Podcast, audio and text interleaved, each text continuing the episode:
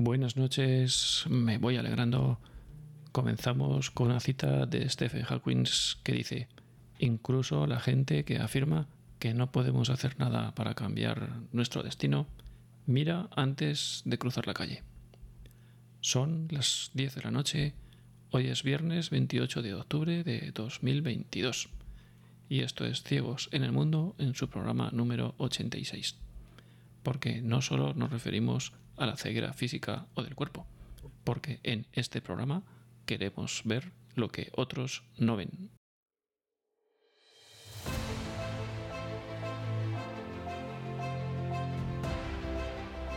Ciegos en el mundo.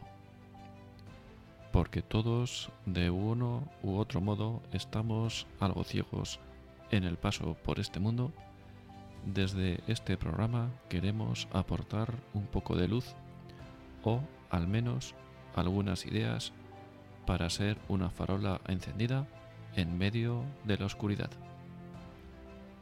Dirigido por Arturo Fernández.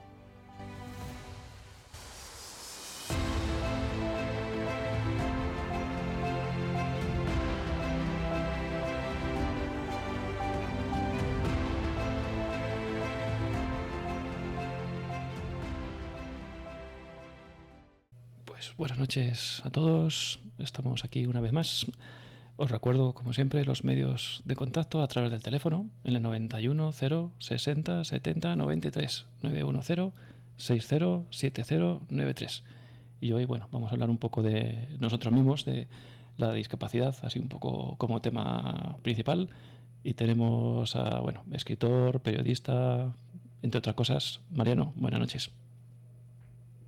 Buenas noches, Arturo, y a todos los que nos escuchan. Y encantado de volver a estar aquí, que ya he estado alguna vez más, y para contar cosas creo interesantes y, que alumbran un poco nuestro mundo de discapacidad en la iglesia. Eso es, un repetidor, así que bueno, no te hemos tratado muy mal, que vuelves, intentados y fenomenal, porque bueno, siempre tienes muchas cosas que contar y muchas cosas que aportar y bueno, de muchos temas, pero bueno, hoy por centrar un poco el tiro sobre el tema de discapacidad, la discapacidad en la iglesia y todo esto. Mm, pues empieza por donde te parezca. Si quieres el primer acto, el acto este que hubo a primeros de, de mes en Madrid, por ejemplo, como tú prefieras. Sí. Bien, si quieres un poco, eh, pongo a todos los que me escucháis en antecedentes, ¿no? Eh, eh todo parte de 2016. Ahí es cuando en Madrid surge una mesa de discapacidad eh, con el nuevo arzobispo Carlos Osoro eh, y tiene un vicario que se llama José Luis Segovia, que se llama Josito, que es el que se encarga del tema social, de innovación y este tema y ahí incluye la discapacidad. Previamente a esto, eh, surge todo porque varias personas, entre ellas yo, y además lo hacía públicamente debido a ser periodista en medios y en lugares que podía, reivindicaba la idea de fondo de que en la iglesia la gente con discapacidad estábamos tratados equivocadamente. No maltratados, evidentemente, no, pero sí equivocadamente. ¿Qué quiere decir? Se nos incluía en la pastoral del enfermo, inclusive en la opción de enfermo se nos incluía cuando era un error, porque yo como decía, esto se resume en dos palabras. Yo soy ciego, pero estoy muy sano. Y con eso ya se define que yo no me veía como enfermo, que yo puedo estarlo. Persona puede serlo, pero puede que no. Y yo ahora mismo en este caso soy ciego, pero no soy enfermo. Entonces no me veía reflejado ahí y entonces estábamos mal ubicados. Me metían en ese cajón desastre de los enfermos a todo el mundo. Y claro, es un error. Entonces eso lo luchamos mucha gente y alguien se vio que se dio cuenta que efectivamente eh, era así. En la pastoral de la salud, eh, que era quien se encarga de ese tipo de, de asuntos, es la que nos acogía, pero claro, eh, como digo, se ya el enfermo y nos metían a nosotros. Y siempre he peleado muchas personas en que hubiera una pastoral de discapacidad. Hasta el punto que hasta ese momento histórico que estoy hablando, en los sordos se había conseguido tener la pastoral del sordo, que estoy ya mucho tiempo con este colectivo. Y yo entiendo que por temas de comunicación, como a las personas sordas les es más complicado comunicarse, la iglesia decidió hace tiempo hacer una pastoral solo para sordos pero claro, cada discapacidad tiene sus eh, necesidades concretas. Y porque una pastoral del ciego o de discapacidad intelectual. Y de ahí un poco este planteamiento. Eh, como digo, este guante complejo y algo, bueno, pues nuevo en la iglesia, pues nadie lo quería coger, pero Carlos Susor en Madrid, bueno, mm, creo que lo supo acoger, nombraba a esta persona, José Luis Agovia, vicario, y entonces decidieron unirnos en torno a una mesa y coger a gente que conocían de los ámbitos de discapacidad para justamente a ver qué se puede hacer con este sector. Eso fue en enero y estuvimos trabajando allí un tiempo largo eh, viendo qué había que hacer. Lo primero que era quizá comunicar a las parroquias, a centros, templos y demás, cómo guiar, cómo atender a alguien con discapacidad cuando llegue a un templo. El primer tema, cuando una persona física con silla de ruedas llega a un templo, a veces no puede ni entrar por las barreras físicas. Y esto se va trabajando mucho en la iglesia, pero a veces es complicado. Luego, una persona sorda, pues igual en las celebraciones, cómo se entera, la persona ciega, cómo acompañarla, el discapacidad intelectual, cómo hacer entender la catequesis, las celebraciones, eran todos problemas. Y como hasta no se había trabajado el tema, pues bueno, pues lo que vamos a hacer lo primero es una guía. Y está editada una guía que la podéis consultar eh, justamente en, la web de la Oficina Episcopal, que está metida ahí también en el Arzobispado de Madrid, que es la guía de atención a personas con discapacidad en la iglesia, un manual sencillo en el cual vertíamos cómo tratar a cada discapacidad concreta, pero cosas muy prácticas, ¿no?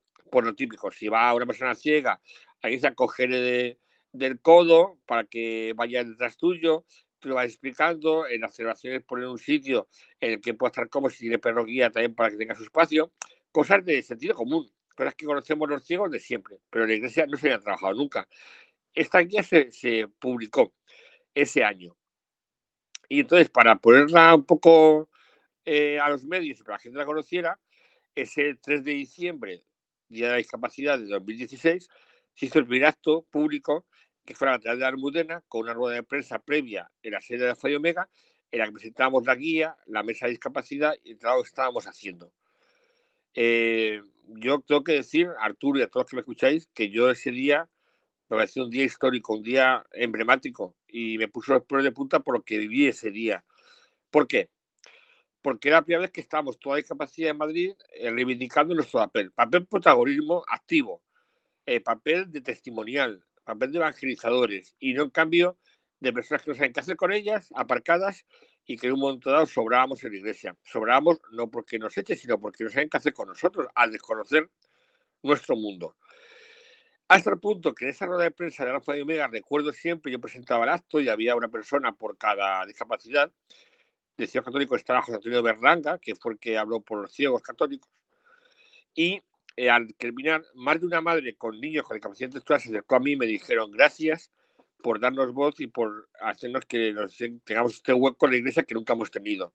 Porque hay gente que se, integra a la iglesia, se siente integrada, pero se veía excluida por razones obvias. Y muchas madres decían, mi niño tiene autismo y una celebración tengo que salir fuera porque monta ruido como yo pequeño, pero yo creo que está integrado en la celebración.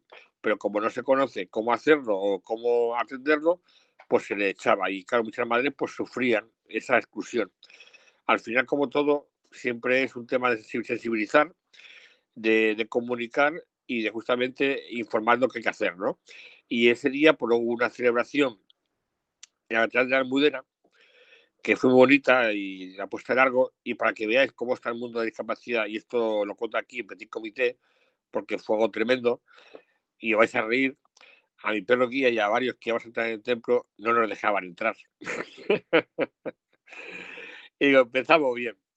Claro, ¿por qué? Porque hay una cofradía que es la que eh, custodia la catedral de Almudena, de gente muy mayor y que nunca habían visto entrar un perro en su vida, guía menos, y decían que los perros no entraban. Se montó a ira de Dios, lo explicamos y tal, y al final nos dejaron una carta de queja al arzobispo que habló con la cofradía, nos pidió disculpas y la cosa se aclaró. Como veis, desconocimiento, ignorancia, que es lo peor que hay, porque al final esto se soluciona, pues como estamos hablando, informando, formando y haciendo que la gente vea que un perro guía puede entrar, que una persona con silla de ruedas, hay que poner medios para que eso ocurra.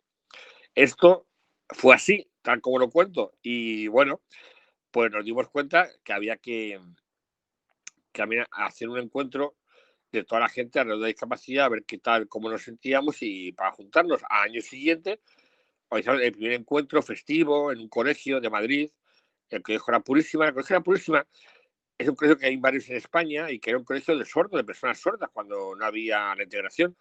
y ella se dedicaba a ese tipo de públicos. En Madrid, en la zona de ventas, y hicimos allí el primer encuentro diocesano de personas con discapacidad. Vinieron más de ciento y pico personas, fue fantástico, un ambientazo, con una celebración eucarística, todo muy bien, pero igual que pasó en la catedral, y entonces para reírse, porque yo me río por no llorar. Eh, cuando llegamos a preparar el encuentro el día anterior, los cuatro organizadores, cinco estábamos, yo iba con mi perro guía, y tampoco me dejaba entrar con el perro. me río porque fue así. Claro, otra monja mayor, pues igual, que desconocía, y luego la superiora nos pidió disculpas por lo mismo. ¿Veis? que esto ha sido un trabajo de explicar, de paciencia y de calma, pero que es tremendo, porque eso demuestra la ignorancia de nuestro ámbito. Y luego, sobre todo, lo peor eh, fue que en este año siguiente de la promulgación de la guía que he contado atención, eh, decidimos en la mesa de discapacidad eh, ir por las vicarías de Madrid, que son ocho, para explicar a los curas en sus encuentros con el vicario la, guía. os puedo asegurar, para que veáis cómo está el patio, que de las ocho vicarías eh, tanteadas para hacer ese encuentro, en cuatro se hizo, faltaron muchos curas, porque, bueno, van todos, pero en otras dos ni respondieron a la pregunta y en otras nos negaron ir. Esto es la realidad, la realidad del desconocimiento y las puertas cerradas. Entonces se van abriendo a base de insistir, a base de comunicar, a base de informar y con ello también el apoyo del arzobispo Carlos Usoro, que gracias a él pues está abriendo muchas puertas porque insiste cuando hay una barrera como esta que cuento, el ya está detrás para que se abran. Se han hecho, por ejemplo, muchas medidas de accesibilidad en el Arzobispo de Madrid, se ha puesto bucle magnético en la catedral, en un montón de centros, con lo que se van haciendo cosas, pero sobre todo lo peor son las barreras mentales de gente que no entiende ni quiere, porque la discapacidad puede ser hasta un problema. Eh, esto que os cuento es la cruda realidad y esto es lo que yo he vivido y esto no se cuenta porque, bueno, puede llamar mucha atención, pero así es. Eh, ¿Qué ha pasado? Que después de todo esto que os he contado, eh, se ha normalizado bastante todo, se ha hecho luego un segundo encuentro y un tercero de estos festivos que hablo y ahora el 1 de octubre fue el cuarto encuentro, el 1 de octubre de la discapacidad en el mismo colegio después de la pandemia que hubo que pararlo como todo el mundo sabe. Bueno, este cuarto encuentro fue muy bonito, eh, menos gente, fueron unas 60 personas, 80 o así. Eh, fue muy cercano, eh, todo el mundo ahí en torno a un lema que era la familia fábrica de esperanza.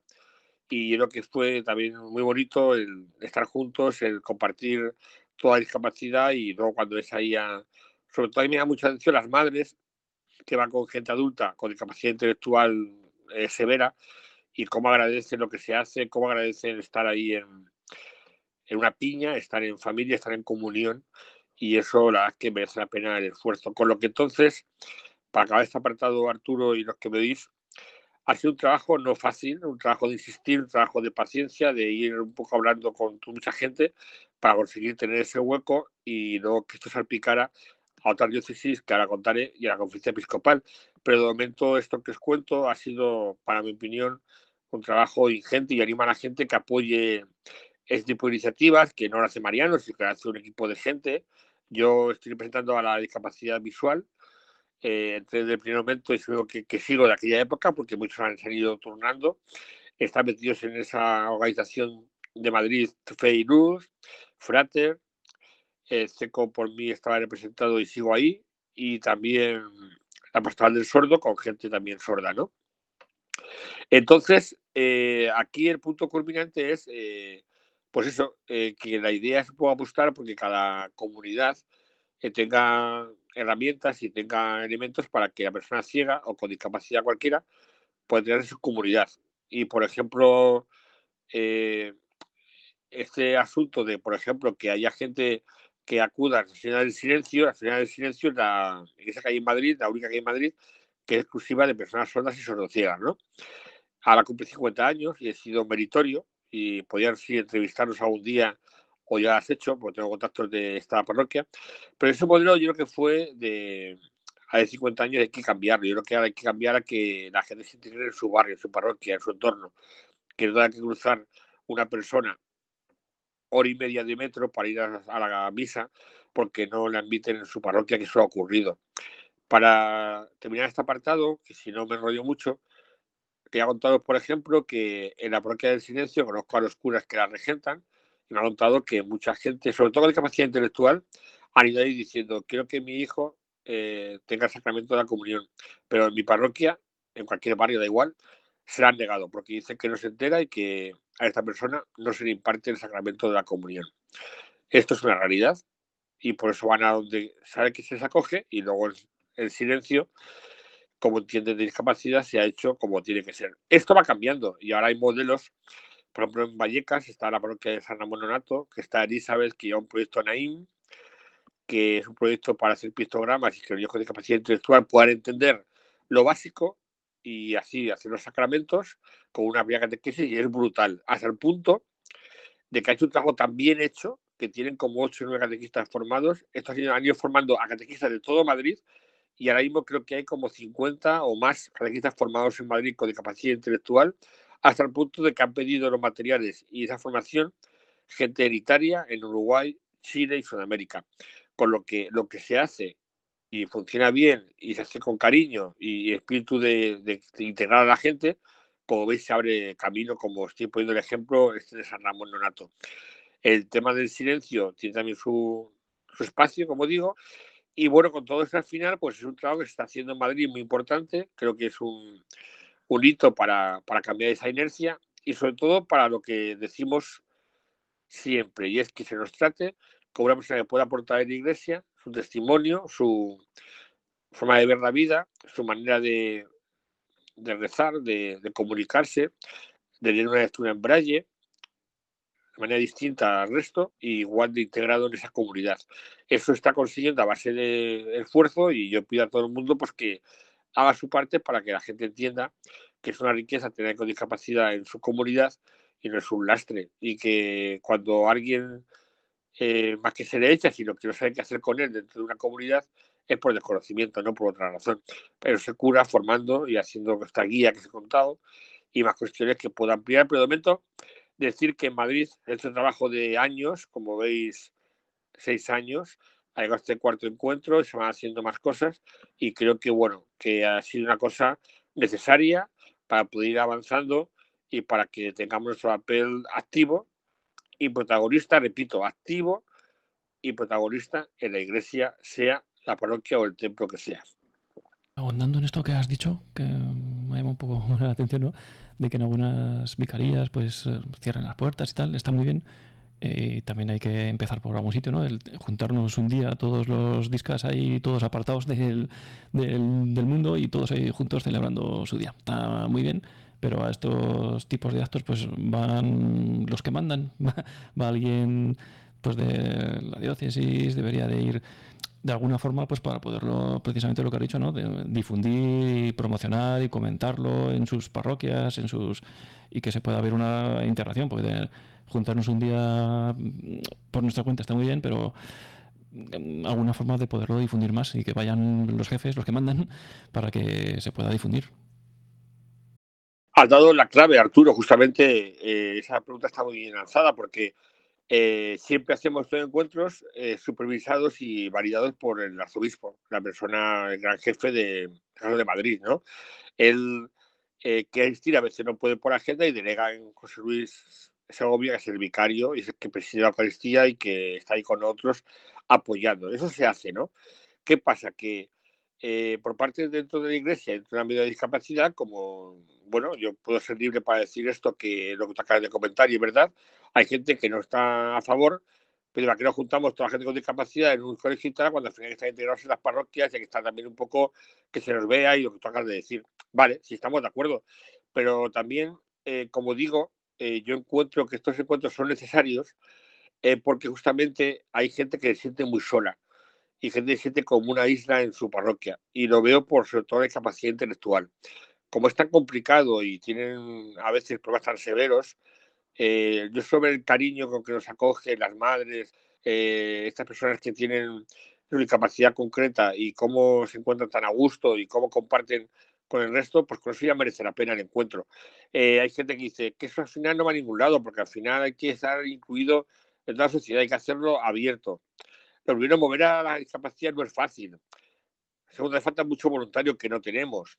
Eh, tercero, cómo hacerlo. Hay que también ir a los medios. En los medios se suele hacer cositas, inserciones, pero ahí poquito a poco. Pero al final, estos encuentros festivos, como digo, eh, son un poco para eh, crear espíritu de comunión, espíritu de comunidad, espíritu de unión ante algo que creemos, y es que los discapacitados podemos ser personas útiles, activas, en la iglesia, en cada iglesia y cada templo. Entonces, esto es una base de trabajo y estos encuentros son para fortalecer un poco esa unión. Luego, claro, es verdad que ahí el trabajo más de difusión, como tú bien has dicho, recaen los jefes que, como digo, siempre nos respaldan, pero tienen que hacerlo ellos y yo sé que hacen lo que pueden, pero claro, hay mucha variedad de iglesia, tanto de pensamiento, de acción y bueno, pues es lo que hay. Lo que con toda la vicaría es una realidad que a nosotros nos pasó entonces, decir que se haya cambiando, pues claro que se cambiará, pero con el tiempo.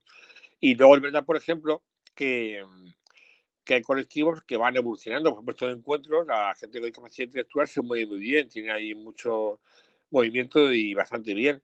Pero, por ejemplo, la gente de de sordos, por ejemplo, les cuesta más y vienen menos porque les cuesta mucho más la movilización y también los ciegos también, ¿eh? Porque años atrás y Arturo estuviste en uno, me acuerdo perfectamente, y hubo mucha gente. Bueno, este último estado solamente eh, dos personas ciegas nada más. Entonces yo he hecho falta ese apoyo. ¿Y por qué la gente no va? Pues bueno, puede ser por no apetece, porque no encuentra sentido y tal, pero al final habrá que apoyarlas en la medida que se pueda, porque al final estás abriendo un camino nuevo y bueno, pues al final un poco diciendo al, al mundo del ámbito que se te ofrece, que queremos estar ahí. Entonces yo, este último encuentro que estuvo genial, muy cercano, un ambientazo muy bien, eché falta sobre todo mucho colectivo de gente sorda y ciega.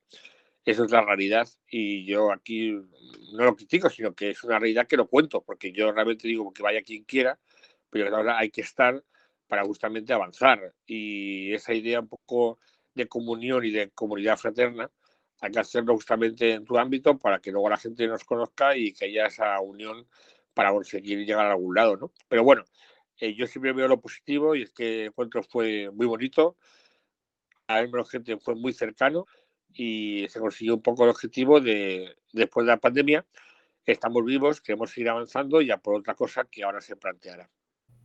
Efectivamente, yo creo que estos puntos de encuentro son importantes y son necesarios precisamente también para mm, sentirnos um, unidos psicológicamente, sentirnos eh, juntos y que se puede y pues también poder, poder compartir ¿no? también ideas porque siempre hay alguno que lo pasa peor, otros que lo pasan mejor en sus respectivas parroquias o que sea y compartir y decir pues mira pues eh, en, tu parroquia pues, ¿cómo lo hacen? Pues lo hacemos así, ah pues también es buena idea, pues se lo voy a decir a, lo voy a compartir a mi párroco, a mis catequistas, a mis tal y um, los pongo en contacto unos con otros y pues, entre todos pues poder aprender y poder seguir para adelante, ¿no? Me parece muy, muy interesante.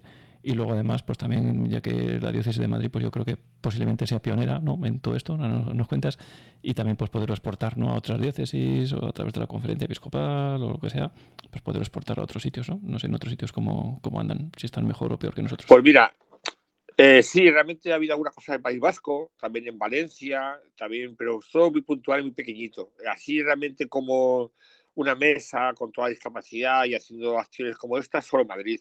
Y evidentemente, bueno, pues es porque eh, eh, lo mismo que no es fácil, ¿no? Lo que te decía, no es fácil que haya gente que represente y que haya del carro. Luego el ámbito de discapacidad, cuando te juntas, es muy complicado pensar en, en todo porque hay que adaptar todo y hoy día no hay materiales, no hay, es todo como empezar de cero, ¿no? Entonces, bueno, esto se hace camino a andar haciendo cosas, ¿no? Entonces, como en España está todo muy parado, eh, pues Madrid un poco ha empezado a, a, comenzar este tipo de acciones. Esto al final me lleva un poco al segundo tema, ¿no? Y es que afortunadamente, eh, bueno, el Papa Francisco, sabéis que apoya capacidad de sobra, ahora justamente eh, ha tenido ese encuentro en octubre con 30 representantes, justamente para el sínodo, para el tema de la discapacidad, y se han marcado unas pautas, pues va un poco en la línea de la Mesa de Discapacidad de Madrid, al final toda la misma idea un poco de hacer visible nuestro mundo, y el Papa Francisco la apoya claramente. Esto ha sido también eh, pues muy asertivo, ha sido muy sensible la oficina episcopal, y me sorprendió porque es la sorpresa de que en el año 2020 eh, pues surgió dentro del área de neocatecumenado, evangelización y catequesis, se creó un apartado de discapacidad, otro hito histórico. que la Conferencia Episcopal cree un apartado de discapacidad en ese ámbito eh, con un obispo a la cabeza es también algo que me alegró un montón cuando me lo comunicaron. Yo hasta en la mesa de discapacidad me llamaron para estar presente en esa comisión que querían hacer en la conferencia y encantado fui. Y bueno, pues os cuento que empezamos reuniones en 2020, justamente pues igual, quería hacer un equipo de trabajo.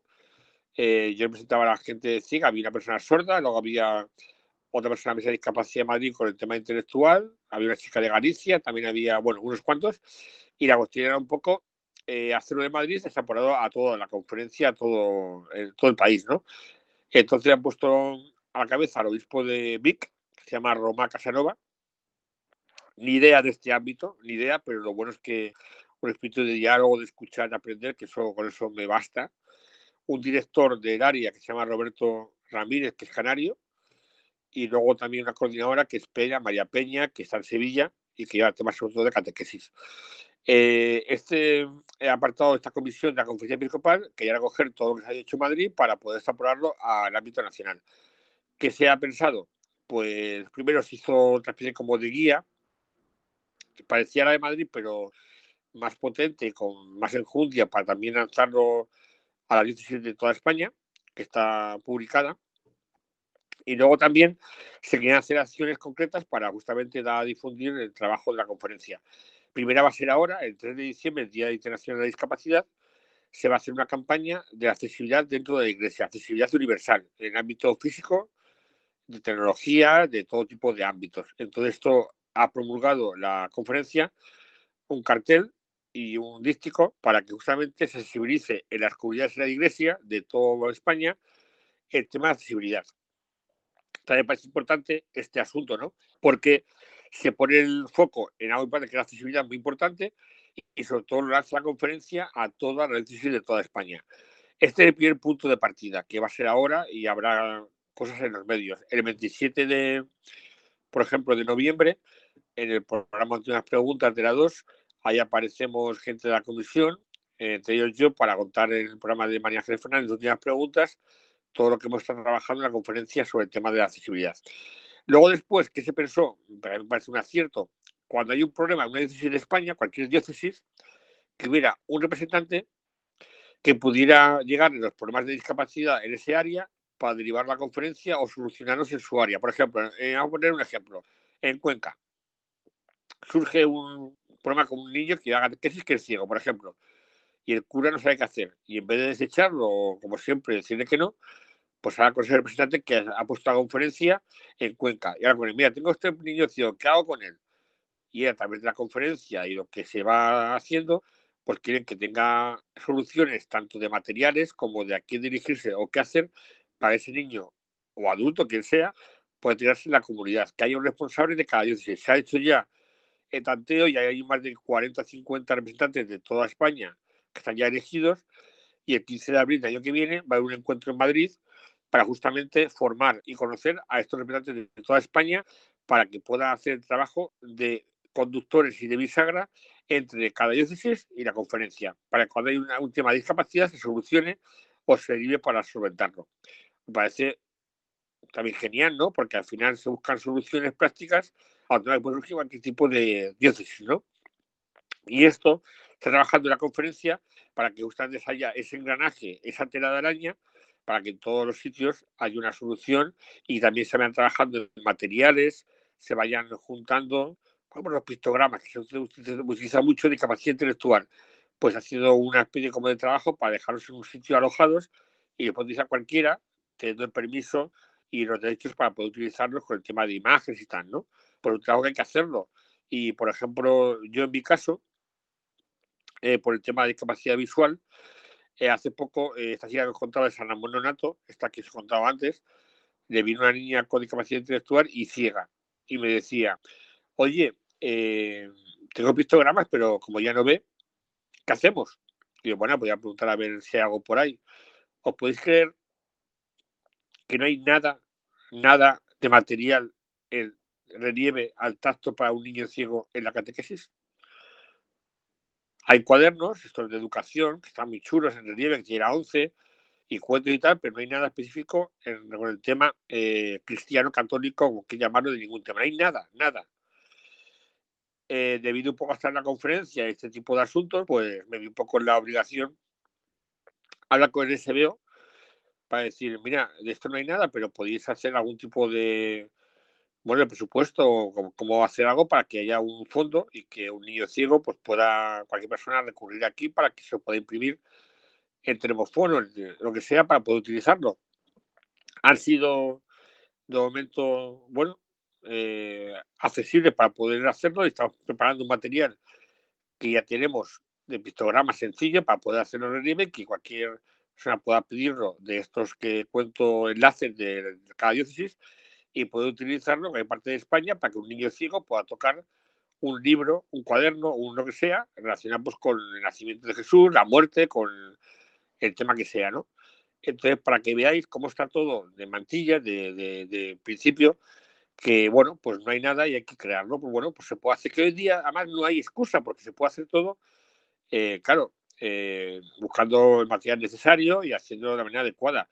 No sirve de nada que llevemos esa parroquia de Vallecas material en relieve que haga la 11 para ahí, para que luego otra parroquia de Jaén tenga un niño y no pueda tener ese material. Hay que hacerlo en plan global. Y para eso utilicemos la conferencia que ha hecho esto que os cuento, a través de ellos, porque financien eso que no será muy caro, se queda alojado en un sitio común, sea tipo digital o un sitio físico, no lo sé, y cualquier persona pueda pedir, oye, me hace falta material en relieve al tacto para un niño ciego de Galicia. Y ya está. Esa es la idea. Entonces, se está trabajando en este tema de materiales, herramientas, de concienciación con el tema este de accesibilidad del día 3 y con el encuentro de responsables de cada área, cada diócesis, para el mes de abril. Yo creo que en poco tiempo se ha hecho mucho y estoy sorprendido yo primero, porque la iglesia es muy lenta siempre, ya lo sabemos.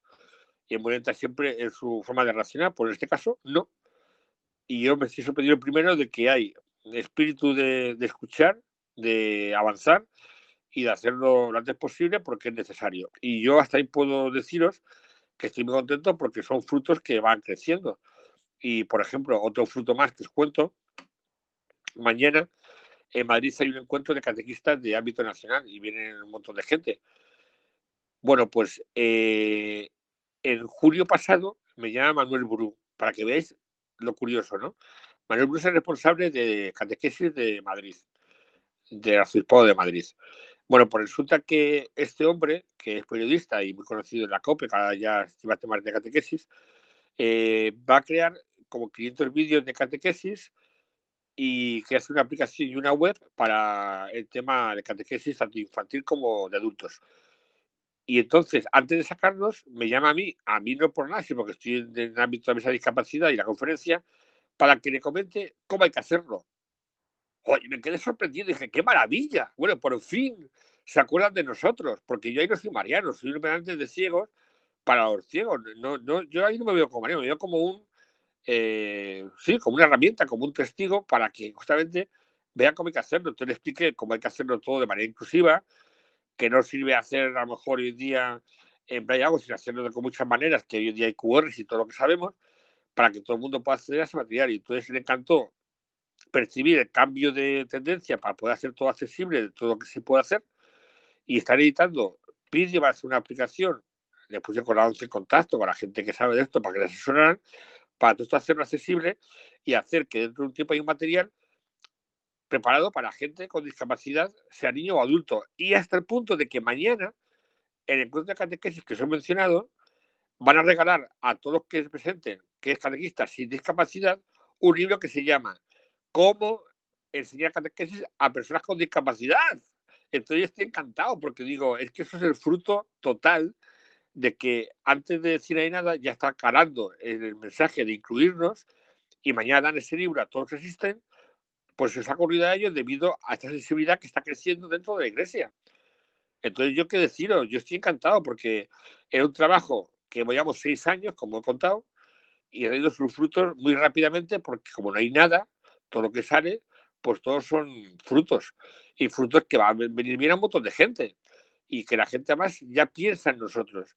Piensa que la que puede haber gente con discapacidad y cómo hacerlo. Entonces, bueno, pues yo qué deciros, que estoy orgulloso, contento, feliz de que al final pues el trabajo sale y cuando se hace con cariño y con espíritu de hacerlo para más gente, pues pueda ser útil. Pues es maravilloso, ¿no? Que esto vaya viento en papa a toda vela, que haya tantos, tantos frutos, ¿no? Esto está, está muy bien, muy bien. Y como dices, muy bien dices, pues esto es que lo, no sé si lo bonito es que a la vez es muy fácil y muy complicado, ¿no? Porque efectivamente por un lado es la discapacidad, pero por otro lado, pues cada persona pues suele tener sus propias necesidades dentro de la discapacidad, ¿no? Eh, tuvimos aquí en el programa tuvimos al, al padre Iñaki de la Pastoral de Sordos, estuvo Isabel hablándonos de lectura fácil, pizogramas y demás, y como poco a poco pues se han incorporado pues el código QR en cada página, pues dependiendo de cada persona las necesidades que pueda tener, ¿no? Por un lado me parece súper importante lo que has dicho de tener un repositorio común donde pues una vez que ya alguien se ha tomado ese trabajo de hacer los los planos, por ejemplo, hoy en día pues lo tenemos muy fácil con tanta tecnología, ¿no? Poder imprimir en impresoras 3D y demás.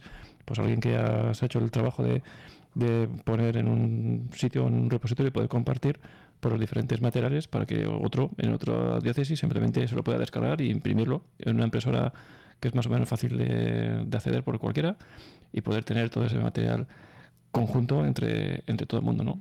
Eso está, es muy interesante. Y por otro lado, es transversal y efectivamente que no sea tampoco ese apartadito, esa habitación de los de la discapacidad, sino pues en el material normal, como has dicho, ¿no? En el cada vez que se hace un itinerario para personas mayores o que se hace un libro de no sé qué, pues mm, tenerlo en cuenta y poder incorporar ya pues cosas de tema de discapacidad, ¿no? Me parece súper interesante. Hay muchísimo por hacer y a la vez mm, es que los frutos se ven, se ven ¿no? que están ahí. Sí, sí, la ejemplo Isabel, que la ha mencionado, está conmigo en la conferencia y la vez de Capacidad de Madrid, Isabel está bloqueada de tres cantos y hace una labor brutal y fantástica con el tema de lectura fácil, porque es que es verdad, es que hoy en día hay que hacerlo y hay que hacer todo adaptado a personas mayores, a gente con diferentes lecturas, con la lectura fácil y ya está luchando por ello y lo consigue. Pues al final es otra cosa igual, como, como nosotros con el Braille, con los QRs, con, con sistemas que podemos hacer hoy para estar insertos en una comunidad como uno más. Es que hoy en día no hay excusa, lo que siempre decimos.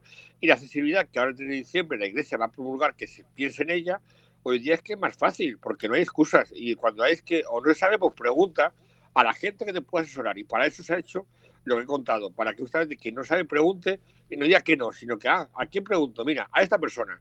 Y te va la solución, porque se le va a formar para que así sea. Sí, eso es. Vamos también por aquí a abrir el micrófono a pasarle la palabra a alguien de los que estén por aquí. Vale. Si nos quieren comentar algo, tenemos a Carmen desde algún pueblo de Cuenca. Hola, buenas noches, Mariano y Arturo. Hola, Carmen. Aquí. Hola, buenas noches. Da gusto oírte, Mariano, porque de verdad con ese entusiasmo que hablas y que, y que proyectas cosas, ¿quién se va, quién se va a resistir? Y como yo le dije a mi obispo, Mariano, yo le dije a mi obispo claramente, parece que a los señores obispos les da miedo utilizar la palabra discapacidad. Hablan del, del duelo, hablan de los enfermos, hablan del duelo. Y hace poco, eh, eh, aquí en Cuenca, hace dos años, que el señor obispo nos dio el rango de delegación de la discapacidad a un grupo de personas que fuimos a hablar con él y el Espíritu Santo movió a otras y, nosotros no, no, queríamos tanta tanto categoría. Nos conformábamos con ser, como dices tú, una mesa o una, yo qué sé. Y dice, no, no, vais a ser delegación. Y, y, vamos, que nos queda mucho, estamos empezando, la verdad, pues estamos cogiendo ideas. Lo que tú dices, pues algún día a lo mejor planifico alguna reunión para que les cuentes al resto de la delegación lo que se está haciendo más en Madrid y lo que tenemos que hacer. Y sobre todo también los, los discapacitados se nos tiene que ver, no vale decir yo estoy en, mi casa, en la televisión, en Radio María, oigo la, misa. Mm, yo no sé a leer una lectura porque me da vergüenza, o yo, no, o yo no, no, canto en el coro porque lo hago mal, o yo no toco un instrumento. O sea que también. Luego el clero, luego el clero, que nos tiene miedo también un poco. Sí, no, eso seguro. Eso, el miedo es total, pero por el desconocimiento, Carmen. Sí, sí, sí, sí. Lo tú dices de tu perro, a mí me pasó en Cuenca también, con a, Angelines, Angelines Sánchez. que no la dejaban, en una fuimos a una capilla de unas religiosas a hacer un acto y una de las y donde están las religiosas que teníamos que pasar para ir al para ir al Lambón, que Angelines tenía que leer y una religiosa dijo que ni hablar, que el perro allí no pasaba y que no pasaba porque tuvo una experiencia de cuando era niña, ella, un perro que atacó a una hermana. Y bueno, menos mal que ahí tuvo que la, la, la, la superiora decir, no, no, es que estos perros no son perros como los que hay en las casas de los campos, en, los, en, los, en los chales que amedrentan a las personas, es, otra cosa. En fin, Además, enhorabuena y adelante, Mariano. No, y que más mi corazón, una celebración, ¿no? Una celebración cuando a mm. veces alguien en silla de ruedas y quieren una lectura. Eh, es que no puedo subir al altar, pues que no suba, que lo lea desde donde está, con un micrófono inalámbrico. con un inalámbrico. no hay excusas, por ejemplo. O cuando dicen, mm. es que las personas sordas claro, no se enteran de las canciones porque no leen los textos. Pues hombre, es que hoy en día, a, malas, si no tienes dinero, con una sábana cutre, un proyector y puedes estar con un... sencillamente las letras en una sábana, que es día sencillo. Bueno, hay pantallas y de todo. Pero soluciones hay, pero hay que ser imaginativo y hay que buscarlas. O, por ejemplo, una persona ciega, llegamos a un sitio y ya está donde le ponemos y tal, y no para comulgar. Pues hombre, anda que no hay gente que puede acompañarle a, a, comulgar y no dejar en su sitio. O sea, que solución hay, pero hay que querer y tener actitud de, querer. Y al final yo me apasiono con esos temas porque veo que todo tiene solución, hay que contarlo bien y hay que decir a la gente que queremos estar, o sea, que no queremos ser una migaja, queremos ser activos, queremos estar presentes, queremos ser partícipes y, si hay que hacer algo, lo hago a mi manera, pero lo hago integrado en la comunidad. Eh, lo que tú decías, cada uno tiene su entorno, su comunidad y ser como sea y demostrar a la gente que puede ser uno más, con tu discapacidad o como seas. Y a la medida de lo posible, pues lo más integrado posible, porque hoy en día pues hay medios y hay tecnología que sí, para un momento de, se puede hacer la ñapa, ¿no? De, en un momento dado de acercar el micrófono inalámbrico al que está en silla de ruedas, pero hay que intentar en la medida posible, pues con en el futuro, pues intentar esa escalera, pues eh, quitarla y hacer una rampa, o vamos, que hoy en día no hay nada que Black and Decker no pueda solucionar de una forma o de otra, por muy edificio histórico que sea, pero es más importante las personas y la dignidad de las personas que un edificio histórico por edificio histórico que sea. Entonces, pues si se puede de alguna forma arreglar, pues eh, hay que arreglarlo. En su momento se entiende que si es una iglesia del siglo XIV, pues en, en aquel momento no se tuvo en cuenta, pues mm, me parece bien y lógico, pero hoy en día pues hay que tenerlo en cuenta y si hay que tirar unas escaleritas para hacer una rampa, pues se hace y, y tampoco pasa nada. Así, así es, y todo es imaginativo y como digo, hay soluciones, pero hay que buscarlas antes de, aparcar y luego también, pues como decía, la capacidad intelectual que es tan compleja porque pues, un niño autista o mm.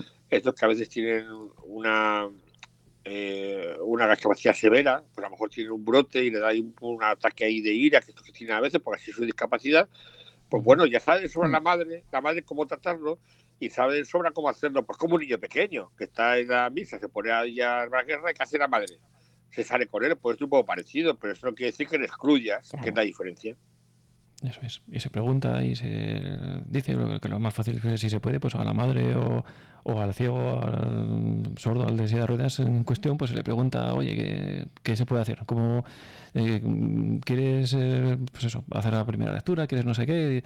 ¿Y qué habría que hacer? ¿Qué tenemos que hacer para que tú puedas hacerlo si, si quieres y para que te sientas cómodo e integrado? Pues lo mejor, lo más fácil, como eso, en el metro, en cualquier parte, ¿no? Lo más fácil es preguntar y cómo te ayudo. No que a veces alguno también quiere ayudar y mm, te coge y te va dando empujoncitos, ¿no? O te agarra el bastón y tira del bastón o cosas de estas raras, ¿no? Justamente. Lo más, fácil, es preguntar, oye, ¿qué se puede hacer para que, mm, pues oye, necesitas eh, que te pasemos algo a Braille? Pues, pues quedamos el día que quieras, pues te paso, ya que el sacerdote tal se ponga de acuerdo con no sé qué y se pasa a Braille si hace falta o lo que sea.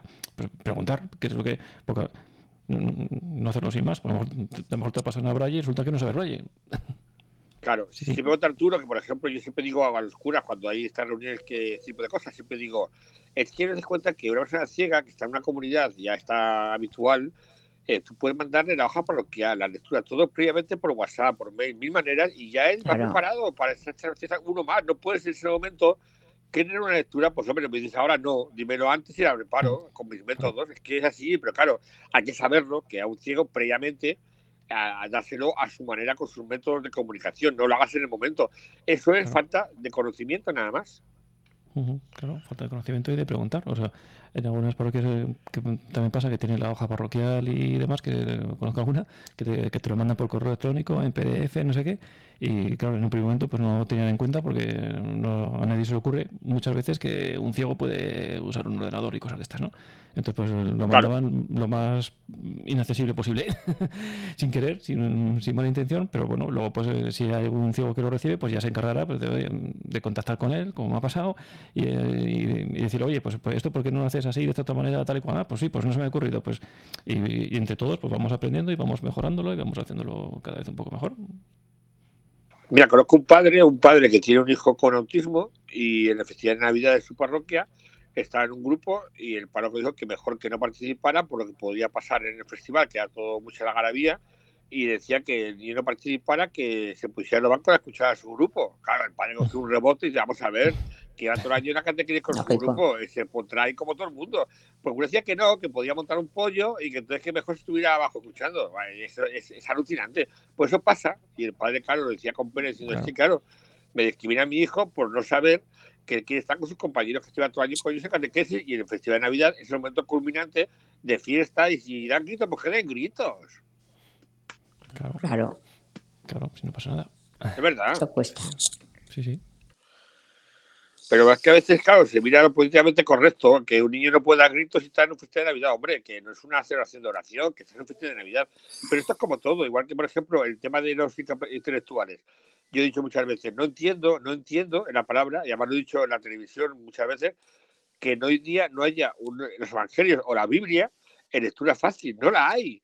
¿Y sabes qué dicen? La respuesta es claro, es que puede vulnerar el sentido bíblico de la Sagrada Escritura. Mentira, que no quise adaptarlo porque justamente mucha gente ahora mismo a lo mejor no lo entiende o no hace de ello porque no puede, porque no llega a la vista o la manera de escribirlo porque es un lenguaje que le supera. Pues si hace una libre lectura fácil, mucha gente que no puede lo conseguiría y sería un acierto para alcanzarlo a más gente el mensaje de imaginación de la Biblia y los evangelios. Claro. Claro, efectivamente. Y luego además. hay que decirlo, pero hay que decirlo abiertamente. No pasa nada por decirlo. No pasa nada por decirlo. Y la, Biblia en español tiene un, montón de versiones y está y luego vale, y versiones oficiales de la conferencia, pues te pone las lanchas cuando San Pedro montaba en la lancha. ¿En qué lancha? ¿De qué? pero también hay veces que hay versiones en, en español que, utilizan diferente vocabulario y diferente tal y, y, no, y no pasa nada. Pues bueno, pues hacer una versión en lectura fácil y en pictogramas y mm, no hay ningún problema, se puede hacer perfectísimamente, vamos. Sí, sí. que sí, pero más que eso parece que hay cosas que, que, no se pueden decir. O sea, parece que hay que callarse, pues no, hay que decirlas porque no pasa nada y es que además no se ocurre nada, a contrario se llega más gente y se justamente se acerca la palabra de Dios a mucha gente que a lo mejor ahora no le llega. Efectivamente, eso es pues todo lo que nos comentabas un poco el futuro pinta, pinta muy bien, ¿no? Por lo que nos cuentas, hay mucho por hacer y, se está haciendo, es, la cosa es receptiva, ¿no? En, algunos sitios, por lo menos, y, el futuro pinta, pinta bien. Yo creo que sí, que el futuro pinta bien. Eh, falta, yo creo eso, a ver cómo avanza por una parte lo de Madrid, que ya está sentado, y a ver el siguiente paso que hagamos, no sé. De momento hemos organizado el 1 de octubre, y muy bien, a ver, vamos a el siguiente paso. Y la conferencia, pues ahora a ver que tiene trascendencia esto del 3 de diciembre, que va en esa campaña, como digo, a todas las iglesias de toda España, a ver qué tal. Y lo del cuento de abril, que será un momento, creo que, clave para cómo seguir, ¿no? Pero yo creo que, bueno, eh, es algo que se va avanzando y yo creo, yo pido eso, yo pido el apoyo, ¿no? Apoyo, pues ya que está haciendo este trabajo tan bonito y tan nuevo y, tan complicado, pues que haya por ese apoyo, ¿no? En todos sentidos, tanto físicamente como de contarlo y un poco de necesaria un poco de que estamos todos por la labor de, ser todos iglesia, ¿no? Y ser todos es todos, ¿no? Y ya que la conferencia ha sido, eh, bueno, pues eh, abierta a este tipo de iniciativas, vamos a, a, trabajar para ello, ¿no? Porque creo que se hace mucho bien a mucha gente y se incluye a mucha gente que antes no estaba incluida y sobre todo esa riqueza de la diversidad en la iglesia, porque la iglesia siempre ha acogido y Jesús de Nazaret ha acogido a todo el mundo, sea como sea, y hoy en día, pues en el siglo XXI, con todo lo que sabemos que tenemos a mano, es más sencillo, pero hay que insistir en hacerlo de una manera, por eso, eh, espíritu de comunidad y que de un poco avanzar y que la gente vea que se va a enriquecer con discapacidad en su comunidad, que no va a ser un lastre, que no va a ser un problema, no, no al contrario, que va a ser algo que va a enriquecer a la comunidad y eso se hace a través un poco de concienciación. Y bueno, pues yo creo que hay que ilusionarse y caminar en esa línea, ¿no? De, tener nuestro espacio y que seamos visibles, que es lo, lo bonito, ¿no? Efectivamente, creo que eso también es muy importante lo que has dicho, que hay que colaborar y todos tenemos que empujar y, apoyar todas estas iniciativas, ¿no? Porque luego también está muy bien que, pidamos como hace relativamente poco, ¿no? Un año, año y pico creo que se hizo en el, SBO, hizo, pasó a audio la, última versión de la Biblia y pedimos que se haga la Biblia en audio, en braille, no sé qué, y luego resulta que nadie la pide pues cada uno en, su casa se imprime las páginas que necesite, no sé qué, y nadie la pide, pues pues al final también pues las organizaciones no se dan cuenta de que, cuánta gente lo ha pedido, cuánta tal, y pues esto, ¿para qué lo vamos a hacer si nadie lo, nadie lo solicita? Pues también hay que apoyar todas estas iniciativas para que pues, la bola pues vaya creciendo, porque si no, no tiene, no tiene ningún sentido ¿no? hacer todo esto para que luego nadie lo utilice. Gracias por todo tu trabajo, me alegro mucho que, estés con tanto ímpetu y que se vayan consiguiendo cosas. Hay mucha tarea, me imagino, por, por hacer, porque claro, luego tantas discapacidades, tantos niveles de, por ejemplo, en los deficientes mentales, tantos niveles de deficiencia, bueno, para los que se pueda. Que iba a preguntar yo una cosa, ¿qué es lectura, lo de la lectura fácil? en qué consiste. Y la Biblia en audio, eh, ¿qué Biblia es la que se ha pasado a audio? Si podéis contestar.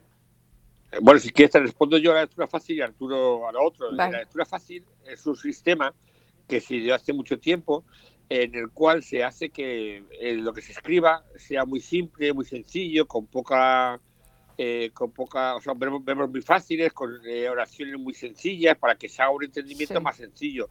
Se hace que no sea un texto muy engolado, un texto muy complicado, sino algo muy sencillo de leer para que todo el mundo lo entienda y que cuando se, eviten todo tipo de cosas que, que hacen que el texto sea muy complicado, ¿no? Es como hacer sencillo los textos para que las personas con discapacidad intelectual, gente mayor o gente que a lo mejor de otro idioma, que quieran acceder, por lo tienen de sobra. Entonces, en vez de hacer una frase a lo mejor eh, de 40 palabras, a lo mejor se puede hacer en 30 para concretar el, mensaje más sencillo y de esa manera que la persona lo entienda más fácilmente. Es como hacer fácil, más fácil la, lectura para gente de texto que sea, ¿no? Claro, pero y otro, la Biblia audio, por ejemplo, pasar las cartas de San que es una, una buena tarea pasar pues las cartas de San Pablo, por ejemplo, ir resumiendo, resumiendo. Pues lo es, utilizando vocabulario pues actual, vocabulario sencillo, con frases eh, simples, sin oraciones subordinadas, no sé qué, pues utilizarlo con vocabulario fácil, ¿no? Y asequible para todo el mundo. es, muy, es. muy, difícil, muy bonito, pero, pero muy, muy difícil muchas veces, o pasar, igual, que pasar leyes o legislaciones a lectura fácil, pues palabras complejas y palabras técnicas, pues hacerlas sencillas es, es muy difícil. Pero bueno, es un trabajo interesante y que, que hay que hacerlo. Y con pictogramas y demás, pues igual, es un trabajo... Y resumir frases largas a cortas. Sí, sí. Es un trabajo muy interesante, muy complicado a veces, pero muy interesante. Y lo de la Biblia que preguntabas, sé que, hace un año y pico pues se pasó la última edición del, de la Conferencia Episcopal Española, se pasó a audio seguro y creo que posiblemente también a braille, pero audio, audio seguro. Y también es se pues, puede tener en el en el teléfono. Sí, sí, sí, sí. En la, en, la, biblioteca del 11 está para los afiliados, en la biblioteca sonora de, del 11, ahí está disponible. Bueno, ya y también había creo que cuando... hay, varias, Mayruz. Sí, en cassette, en cassette sí había antes. ¿eh? Sí, sí. Pues ahora Pero esta es más moderna, esta es la última versión. Esta es la última versión. Está la última versión de la por la conferencia Pero que tienes ahí la Biblia, la Biblia, de Jerusalén también está, hay varias Biblias, por lo que tú puedes elegir la que más te guste para poder leer. Pero vamos, en audio hay varias. ¿eh? Sí, por eso que ya había, sí. Bueno, pues ya vamos terminando, que hemos llegado ya a la hora. Pues muchísimas gracias, Mariano. Y si quieres una última para despedirnos. Sí, no, que un placer estar otra vez aquí, contar un poco esta historia que, bueno, no es muy conocida, se ha difundido cada vez más y sobre todo digo eso, que creo que estar contentos de que esto se vaya, vaya creciendo, que da sus frutos eh, pido el apoyo a todo el mundo que pueda hacerlo de su, a su manera y que al final, por eso, que nos tengan en cuenta la Iglesia como un sector, un área que puede enriquecer las comunidades y apostando por, que seamos testigos y, y, justamente protagonistas de la Iglesia con la parte que podemos aportar. Y creo que esto es una suerte y pues queda mucho por hacer y hemos empezado, pero de momento va muy bien, pues vamos a seguir ahí con el trabajo y a la gente concienciando de que se puede y claro que se puede y con cariño y con espíritu de comunidad y comunión llegaremos a donde queramos. Fenomenal. Pues muchísimas gracias Mariano por haber estado una vez más con, con nosotros y bueno, aquí dando poco a poco estos, estos pequeños grandes pasitos ¿no? que a tanta gente pues tanto bien van a, van a hacer. Pues muchas gracias a todos también por haber estado ahí, por haber compartido con nosotros este, este rato y para los que puedan escucharlo más adelante en formato podcast. Recuerdo una vez más los medios de contacto a través de correo electrónico ciegos en el mundo arroba arturofernandez.es o a través de WhatsApp en el 91 0 60 70 93. Muchas gracias por habernos escuchado. La semana que viene tendremos otro interesante tema. Yo soy Arturo Fernández y esto es Ciegos en el Mundo.